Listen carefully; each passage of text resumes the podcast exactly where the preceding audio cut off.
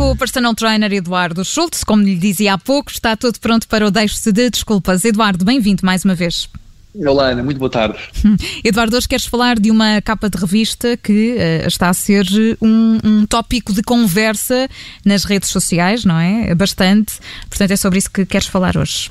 É verdade, a capa de revista está a ser sensação, é a capa onde aparece a Helena Coelho, como sabem, é maquilhadora profissional e uma influência digital com centenas de milhares de seguidores e expôs o seu resultado, um, enfim, um percurso que fez, ao que parece, durante sete meses, uhum. em que foi acompanhada tanto pela parte nutricional como pelo exercício físico e propôs um desafio de atingir um objetivo, que foi precisamente sentir-se fisicamente bem para estar numa capa de revista. E conseguiu. Portanto, desde já os parabéns à Helena pelo excelente resultado que teve.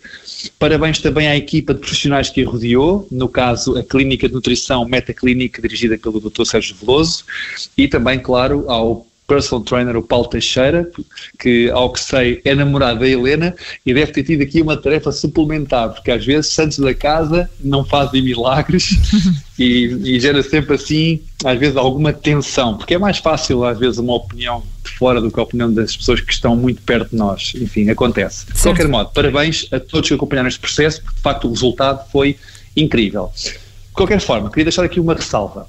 Não está aqui em causa o objetivo não está aqui em causa uma afirmação do corpo ideal da mulher, neste caso em particular do corpo da Helena. Eh, portanto, eu não estou a avaliar o objetivo em si ou uh, a ambição estética. De facto, estou a avaliar é o percurso que foi feito e era, isso, era nisso que eu me queria focar, porque a maioria das pessoas gostava muito de ter esse resultado, ou muito perto disso, mas a maioria das pessoas também não está disposta a passar por todo o caminho. E aqui é que está a grande diferença. Sendo que isto levanta aqui sempre, levantou várias, várias dúvidas também. Isto foi um processo que uh, decorreu, segundo aquilo que a Helena explicou, durante sete meses, portanto não foi uma coisa uh, que, que, se deu num mês, por exemplo, não é? Não, não existiram aqui uh, atalhos e, portanto, mesmo nesse período de sete meses é relativamente pouco, mesmo assim, não é, Eduardo? E, e, é muito importante dizer isto: cada corpo é um corpo. Nós repetimos isto muitas vezes no Deixe-se de Desculpas, porque é mesmo assim. O mesmo método em duas pessoas diferentes pode ter resultados diferentes dentro do mesmo tempo, não é? E isso eu acho que é muito importante explicar também.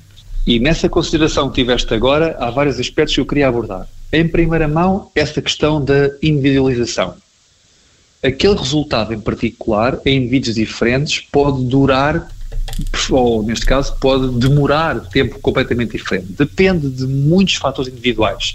Depende da idade, depende da questão genética, depende do metabolismo, depende do histórico de exercício físico, depende se há ou não condicionantes de saúde que tenham que ser dribladas, enfim. Há todo um conjunto de circunstâncias que dizem respeito àquele indivíduo que determinam o sucesso daquele caminho e o tempo que percorre para chegar àquele objetivo e que varia, como tu disseste, de pessoa para pessoa e que pode fazer com que sejam completamente diferentes, quer o resultado, quer todo o tempo que leva a lá chegar.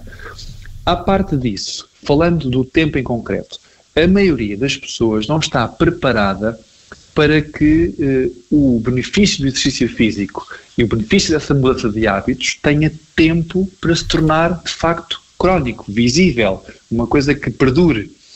E é muito frequente ter pessoas que começam um programa de treino e que ao fim de um tempo, e normalmente um tempinho muito curto, acabam por desmotivar porque acham que não estão como gostariam de estar ou como idealizariam estar. Ora, isto aqui acarreta aqui algumas dificuldades, porque efetivamente as pessoas têm que perceber que há todo um caminho para percorrer que é, é muito difícil e a pessoa tem que estar predisposta a fazê-lo. Exige planeamento, existe disciplina, perseverança, compromisso e sacrifício, porque custa, vai obrigar a mudar hábitos, vai obrigar às vezes, se calhar, a ter opções que, que custam um bocadinho mais, por exemplo, levantar-se mais cedo para fazer exercício físico ou abdicar da que, daquela comida de conforto que tanto gostamos. Isto no caso de ter este objetivo, porque nem todos temos que o ter, não é? Como é evidente. Mas para, para certo tipo de, de objetivos, uh, há, há, coisas que têm mesmo que ser feitas, não dá para ir por atalhos como tu disseste. Certo, não seremos uh, todos capa de, de, revista, não teremos isso como objetivo, é um objetivo legítimo, mas podem existir outros, não é? Ter, ter mais saúde, sentir, uh, sentir o corpo a uh, ter essa, essa resposta, sentirmos no nosso dia a dia mais energia. Portanto, há vários objetivos que são, que são possíveis para começar claro a fazer exercício claro físico. E nenhum objetivo é negligenciável, e nenhum objetivo é criticável. Claro. Eh, o que eu gostaria que os nossos ouvintes percebessem é que cada objetivo que nós possamos determinar para nós próprios, há todo um processo a fazer, há todo um caminho a percorrer. Portanto, tem que ser feito para que consiga aquilo que se propõe. Aliás, eu arriscaria a dizer que é assim na nossa vida, nas, nos vários parâmetros da nossa vida. Portanto, eu não conheço nenhum caminho de sucesso que seja feito por atalho. A pessoa tem que, de facto, ter determinação, tem que ter espírito de sacrifício, compromisso, disciplina, perseverança, enfim, são características que no exercício uh, na estética ou numa vida profissional qualquer, uhum. têm que estar presentes para que a pessoa tenha sucesso. Eduardo, e aproveitando aqui uh, essa, essa deixa do, do caminho que é preciso percorrer, queria perguntar-te, uh, mesmo a propósito desse caminho, se, se esse caminho está suficientemente explicado normalmente neste tipo de, de publicações, não necessariamente nesta, é nesta que estamos a falar, uh, é desta que estamos a falar, mas nestas publicações que têm estas figuras públicas na capa, que muitas vezes levam pessoas que, que nem são propriamente fãs de exercício físico a, a comprar, a querer perceber como é que tudo aconteceu. Normalmente tudo está bem enquadrado bem fundamentado, esse caminho está bem explicado para as pessoas eh, que não, que por vezes nem sequer têm um apoio, por exemplo, um personal trainer eh, que, não, que não vão regularmente ao ginásio, tudo isso está bem explicado para que as pessoas saibam verdadeiramente como é que, o que é que têm de fazer e que esse caminho não é um caminho nada fácil para ter um resultado destes? João, essa é uma pergunta muito sensível. Eh, eu acho honestamente que as revistas naturalmente vendem resultados. Mas se perguntas a minha opinião, a minha percepção é que nem sempre esse caminho está devidamente explicado e que pode criar falsas expectativas nas pessoas que compram a revista achando que poderão chegar ao mesmo resultado no mesmo tempo. Neste caso em particular, a mim parece-me que está muitíssimo bem explicado, até porque a Helena, como disse no início, está muito exposta nas redes sociais e fez questão de publicar toda a sua evolução, para que se tornasse também uma motivação, uma inspiração para muitos. Mas isso nem sempre acontece. E, portanto, há que ter o cuidado, e eu gostaria, naturalmente, que quem promove essas revistas e esses resultados tivesse o cuidado, de facto, de explicar passo a passo o que aconteceu para que as pessoas pudessem sentir que aquilo que está ali, aquele resultado, é verdadeiro e é atingível. É importante voltar a dizer isto. Nós não estamos aqui a avaliar o que é o ideal de beleza, se é um corpo, se é outro. Estamos aqui a avaliar o processo. O Eduardo Schultz é personal trainer, portanto, ninguém melhor para, para o fazer, neste caso, para avaliar esse percurso físico do exercício que é preciso para chegar a determinados resultados. Sim, é isso que está em causa.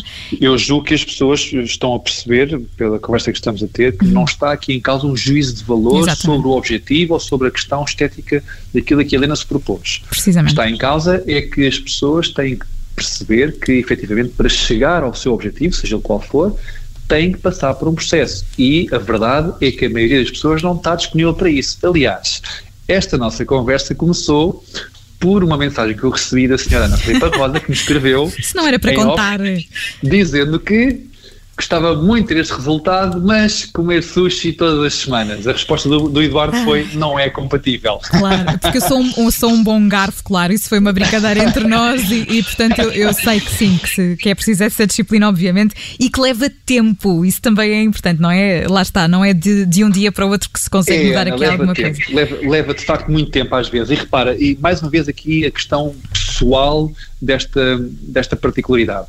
Por exemplo, quem começa um programa de exercício físico eh, às vezes não tem em conta que a forma como o nosso cérebro percepciona aquele estímulo, como depois informa os nossos músculos daquilo que vai acontecer perante aquilo que está a ser eh, ordenado não é, ao cérebro, demora tempo para ser apreendido e aperfeiçoado.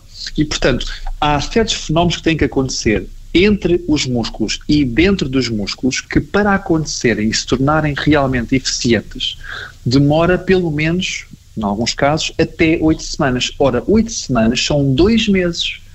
Dois meses para aprender certas coisas, para aperfeiçoar certas coisas que poderão não ter repercussões estéticas visíveis a ponto de dizer assim, estou a ter o resultadão.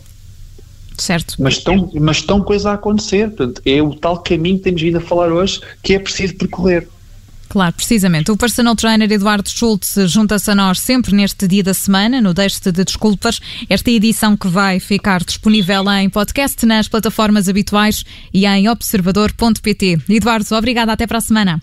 Obrigado também aos dois e boa semana. Adeus, Eduardo. Obrigada.